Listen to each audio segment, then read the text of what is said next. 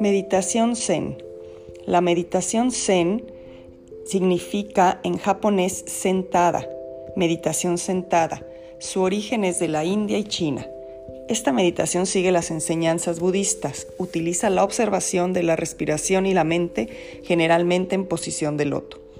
En la meditación zen los conceptos básicos son la práctica de la compasión, la interdependencia de todo lo que existe y la ley de causa y efecto.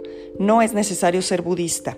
La meditación zen es muy similar al mindfulness. Es una forma de vivir prestando atención a la vida y observando la mente en todo momento. Hay tres maneras de practicar la meditación zen.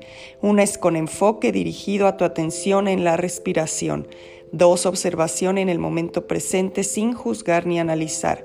Y tres, caminando generalmente en círculo alrededor de la habitación.